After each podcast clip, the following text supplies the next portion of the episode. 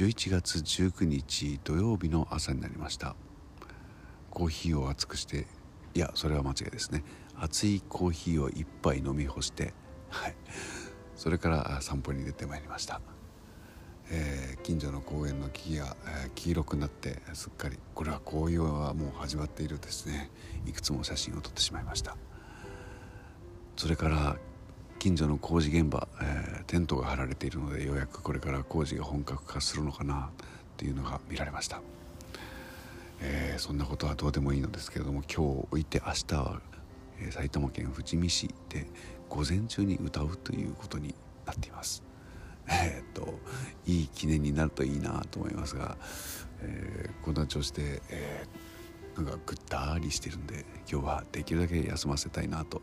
できる限り体を休ませて明日に進みたいなと思っている土曜日の朝です。